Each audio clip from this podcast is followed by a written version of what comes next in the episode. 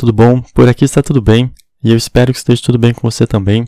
Seja bem-vindo ou bem-vinda a mais um áudio aqui do curso de inglês. Lembrando que o curso de inglês é baseado no meu livro Aprendendo Inglês de Verdade, tá bom? É, você pode encontrar todos os meus livros à venda na Amazon e o conteúdo aqui do curso você também encontra no meu canal do YouTube. É, o nome do canal é Bruno Balestrini, tá bom? Lá vai ter o curso de inglês, o curso dos meus livros didáticos, tem aulas de fitness é, e alguns outros assuntos, tá bom? Tá bem legal. E, e qualquer coisa, eu acho que pelo nome das aulas você também encontra o curso lá, tá bom? É, bom, hoje a gente vai falar sobre verbos modais, tá bom? É, verbos modais em inglês é modal verbs. M-O-D-A-L espaço V-E-R-B-S. Modal verbs. É, bom, esse é o último pilar do inglês, é a última aula sobre tempos verbais antes dos tempos compostos e a aula mais importante do curso, tá bom? É, então, assim, essa aula aqui vai ser realmente importante e extensa, é, mas vale a pena, tá bom? É, eu vou explicar tudo que eu vim pedindo para você decorar. É, então, assim, ó, lembra que lá no começo eu pedi para você decorar alguns pontos do inglês, que depois eu explicar o motivo? Bom, então, é essa aula aqui que a gente vai ver todos esses pontos, tá bom? Uh, então, assim, ó, de todos os pilares, esse é o que mais muda do português e o mais importante de todos, tá bom? Uh, bom, é, o que são modal verbs, afinal? É, eles são uma categoria à parte de verbos. É, lembra que a gente viu que no inglês a gente é, não tem o um equivalente ao pretérito do futuro? Então, como que a gente faz para indicar gentileza no inglês? Simples, com os modal verbs, tá bom?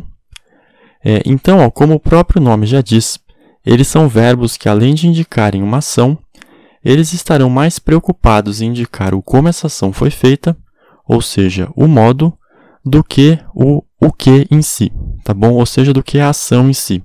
Eles se preocupam mais com o modo do que com o que.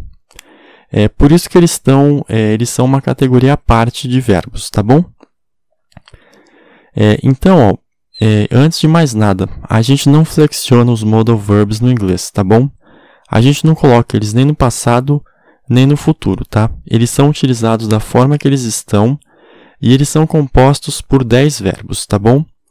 É, por curiosidade, por exemplo, no alemão, é, os modal verbs possuem uma forma de passado, ou seja, a gente flexiona os verbos, é, os modal verbs no alemão. No inglês não, tá bom? Então, ó, o que acontece é que no inglês a gente vai ter os modal verbs do jeito que eles são, e o que vai acontecer é que alguns deles terão um significado que vai ser o passado do outro. É, mas é diferente, tá? A gente não vai flexionar e não vai criar tipo aquela ideia de passado e presente que a gente tem com os verbos normais, tá bom? É, é só um. Eu não vou nem dizer uma coincidência, mas eles são assim, tá bom? Então, ó, vamos lá. É, eu vou passar primeiro os modal verbs e depois eu vou explicando cada um deles, tá bom? Então, ó, é, primeiro, can, C-A-N, can, significado, poder, ter capacidade física de. É, could, C-O-U-L-D, could, poderia. Should, S-H-O-U-L-D, should, deveria. Would, W-O-U-L-D. Would, iria. Must, M-U-S-T. Must significa uma obrigação. É og to. O-U-G-H-T espaço T-O.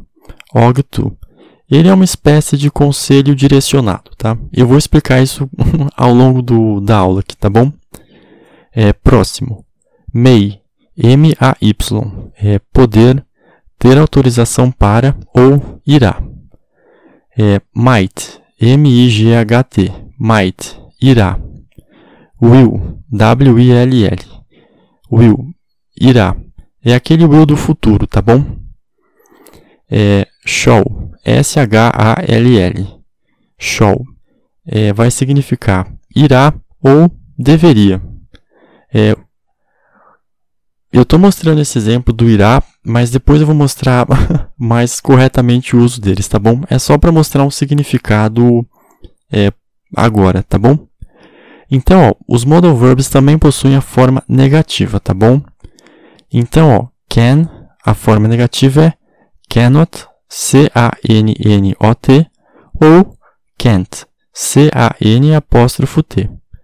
Could vai ser could not, C-O-U-L-D espaço N-O-T, ou couldn't, C-O-U-L-D-N apóstrofo T. Should vai ser should not ou shouldn't. É, should not é S-H-O-U-L-D espaço N-O-T. Ou shouldn't, S-H-O-U-L-D-N apóstrofo T. Would, would not, W-O-U-L-D espaço N-O-T. Ou wouldn't, W-O-U-L-D-N apóstrofo T. É must, must not, M-U-S-T, espaço N-O-T, ou mustn't, M-U-S-T-N apóstrofo T. É og to, vai ficar og not to, O-U-G-H-T, espaço N-O-T, espaço T-O. May, vai ficar may not, M-A-Y, espaço N-O-T. Might, might vai ficar might not. M-I-G-H, é, desculpa, M-I-G-H-T, espaço N-O-T. Will vai ficar will not, W-I-L-L, espaço N-O-T, ou won't, W-O-N, apóstrofo T. E o shall vai ficar shall not, S-H-A-L-L, espaço N-O-T. É, perceba que os verbos, é, os verbos modais que eu mostrei, eles já estão no infinitivo, porque eles são modal verbs, e eles não têm o to para formar o infinitivo, tá bom? Então, não existe é, to can, to could, tá bom? Mas apenas can, could, etc. Beleza? Então, ó, de uma forma geral, se você escreveu ou falou algo em inglês e não utilizou os modal verbs, tenha certeza de que você foi rude, tá bom? Então, para explicar melhor cada modal verb, eh, eu vou falar um pouquinho mais detalhadamente de cada um deles, tá bom? E, bom, eu vou precisar depois cortar o áudio algumas vezes porque é um assunto bem extenso, tá bom? É, então, ó, vamos lá. Primeiro modal verb, can. Can é C-A-N. É, ele indica uma capacidade física de realizar algo. Então, ó, quando eu digo I can swim, I maiúsculo espaço C-A-N espaço S-W-I-M, I can swim, eu posso nadar, quer dizer que eu tenho capacidade física de nadar. Pode ser que eu não saiba nadar, que eu não tenha autorização para nadar, mas eu tenho capacidade física para nadar, tá bom? Eu tenho dois braços, eu tenho duas pernas, eu tenho pulmão, eu consigo respirar. Então, eu imagino que eu tenho capacidade física para nadar. Tá? Essa é a ideia do can. É, segundo, could, C-A-U-L-D, é, significa poderia e é uma forma gentil de expressar uma capacidade física de fazer algo. É, ele seria uma espécie de passado do can. É, por exemplo, could you help me? C-O-U-L-D, espaço Y-O-U, espaço H-E-L-P, espaço M-E, interrogação. Could you help me? Você poderia me ajudar? É should. S-H-O-U-L-D. Should. Significa deveria e é uma forma gentil de falar. Exemplo: It seems it's gonna rain. You should take an umbrella. É I maiúsculo T espaço S-E-E-M-S espaço I-T apóstrofo S espaço G-O-N-N-A espaço R-A-I-N vírgula espaço Y-O-U, espaço S-H-O-U-L-D, espaço T-A-K-E, espaço A-N, espaço U-M-B-R-E-L-L-A. It seems gonna rain, you should take an umbrella. Parece que vai chover, você deveria levar um guarda-chuva.